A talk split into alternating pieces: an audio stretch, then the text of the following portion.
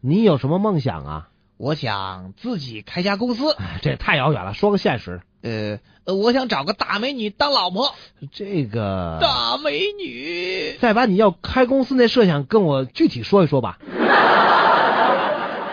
哎，老陆，你用我的铅笔了吗？哎，那可是我的办公用品，我公司的财产，没有没有没用，你真没用？我真没用。哎，你是第十七个承认自己没用的人了。你， 哎，小陆啊，你们公司有尺子吗？没有，那小玩意儿我才没有呢。无耻之徒，老陆，送你朵花儿，臭小子给我送花，绝对没安好心。我可没钱借你开公司啊。开公司还差你那几块钱吗？那你想干嘛呀、哎没什么，只是想和你说句话，有话快说，有扑哧快放。祝你清明节快乐。你。